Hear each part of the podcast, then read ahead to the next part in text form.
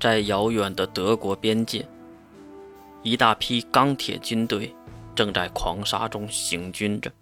一位白人军官头戴防沙头盔和过滤器，向一旁士兵们狂喊着，因为声音必须盖过那耳边的风声。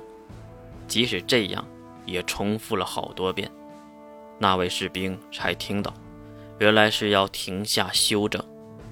那为什么不用无线电呢？因为会招来大批的报纸，所以也只能用最原始的方式。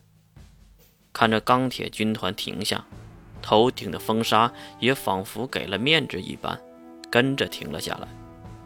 摘下过滤器的军官抬头看向，即使没有到夜晚，也能清晰可见的星空。啊。风停了，这算是这段行军中最为顺心的一件事了。一路上也没遇到过什么好事不是包纸，就是包纸。大家整顿一下，安营吃饭。对着身边的人吼了一声，然后声音也是被传达了下去。听到吃饭。那几十米大小集装箱后面挂着的小房车中跳下来两个人，一个是修女装扮，裹得非常严实，只露出了半张脸，但是他的肩头那“恶教会”三个大字可非常的明显。至于他身边赤发的小女孩，则是第一魔兽的复魂者，血井血之离。来吧，吃点罐头。看着士兵们迅速地架起临时篝火，分段的军官们也各自在自己的营地之下坐下，当然也包括血井所在。看着红发小女孩瞪大红色的瞳孔，不出声地吃着牛肉罐头，惹得一旁的军官不太自在。怎么了？跟随的修女发现了军官的眼神很奇怪，当然就要询问。被问的一愣，他思考了半天才回答：“呃，虽然我在德国火种很多年了，和包纸经常打交道，可是我，哈，平生第一次见到魔兽，哦，不是始祖之徒，原来和人类差不多呀。”军官的话其实没什么问题。因为不少的国家，甚至不少人都神化了魔兽，以为就是吃人的巨大怪物，比包子还要恐怖。如今童话故事中的魔鬼就在眼前，没想到就是如此柔弱的小女孩，多少心里是有落差的。军官说笑了，我们血之里大人还是很厉害的，在这次支援沿海地区的部署。不就是怕发生意外，我们教皇大人才让雪之里大人来镇压的吗？这样才能万无一失，即使遇到使命之徒，也不是什么问题的。放心吧。修女的这句“放心”还真是应景，因为远处的战车竟然带着呼啸之音从天而降。谁都知道，坦克是不会飞的，而且还飞这么快。闪开！还得是久经沙场的军官，瞬间做出了反应，一把抱住了雪之里，扑向了一边。也不知道为什么他要救雪之里，可能因为他外表是一个小孩子吧。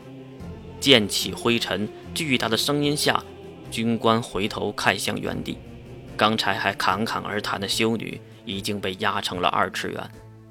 你，你没事吧？放开怀中的雪之里。军官询问着，薛景只是摇摇头，表示自己没有事。两人也是随着站了起来。当然，第一时间就是要知道发生了什么。此时已经有士兵疯狂的跑，努力的喊着什么：“有包纸袭击！有包纸袭击！包纸！”一路上不知道遇了多少次，大家已经不再惧怕。人类还真是奇怪的生物，无论什么都能习惯。就看军官马上跑向远处的战车编队，并回头看向雪之里：“你回到房车里去，别出来。”雪景当然听话，点头，慢慢的走向自己的房车。至于那个修女，估计是不用回去了。上了战车的军官开启无线电，率领装甲军团马上向队伍的前方前进。为什么这个时候又能开无线电了？毕竟包纸都打到脸上了，开不开已经没什么区别了。两三分钟，大部队就已经将来者团团围住，并在猛烈的炮击之下将其击倒。毕竟大炮的口径就是真理，恐惧都是来自于火力不足。被放倒的巨大生命跌入地面，就在这一瞬间，有不少的高阶能力者发现了问题。这个不是报纸，是召唤物。不错，眼前的巨大生物并不是报纸，而是某人的召唤物。可是这世间能有几人会召唤如此大的生物呢？那边有人，强大的能力波动。也成为了坐标指定，军中的人们都将目光和炮管指向那边。是个黑影在灰尘中出现，其中一个马上走出了列队，并报上家门：“我们是元七者队，复仇者，明主之，前来抓捕魔兽血之礼，请无关人员让开。”虽然看不清对方的相貌。可是强大的能力波动可不能骗人，不少人都在窃窃私语。他们也知道，交出如今和人类共同抗敌的魔兽根本就是不可能的。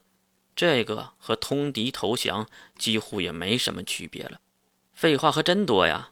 打不打？战车中露出一个陌生的面孔，这句话也惹得大家笑了起来，当然也让军中信心大增。至于说话的人是谁，竟然是一个白发少年。他跳出战车，并来到地面上。无论是身材还是长相，在这群人中都是属于下中等。但是肩头的星星可是副军长级别，如果不是什么世家子弟，那就是什么高手。看到这个少年，爱说话的家伙当然也不会让话落在地上。哎呦，我还以为是火种的人呢。原来是失落一族的呀？怎么了？火种的人都死光了，让一个异族的人来撑场面？这语调当然是一条腿的凯美瑞，因为有一条腿被明月切掉了，现在已经换成了机械的。听着嘲讽的话语，军人们没有半点的波澜，毕竟这里是军队，又不是能力者的民间组织。这种话对于战场上打滚的军人来说就是免疫的。抱歉呢，我们不会政治家那一套，谴责什么讽刺什么就反对什么的。我只会这个。话语间，少年掏出了腰中奇怪的白色短棒，并开启了上面的开关，一条白色嗡嗡作响的能量场就此出现，竟然是和死去山姆一样的光剑。就快少年左手一挥，又是一道纯粹的能量喷射而出。将远处世人身上的黑雾散去，他们的相貌也是显露了出来。原来来者是凯美瑞和喜田真，再加上李田和李林两位魔法师。我来，看到对方冲上来，这边的喜天真也拔出了长剑冲了上去。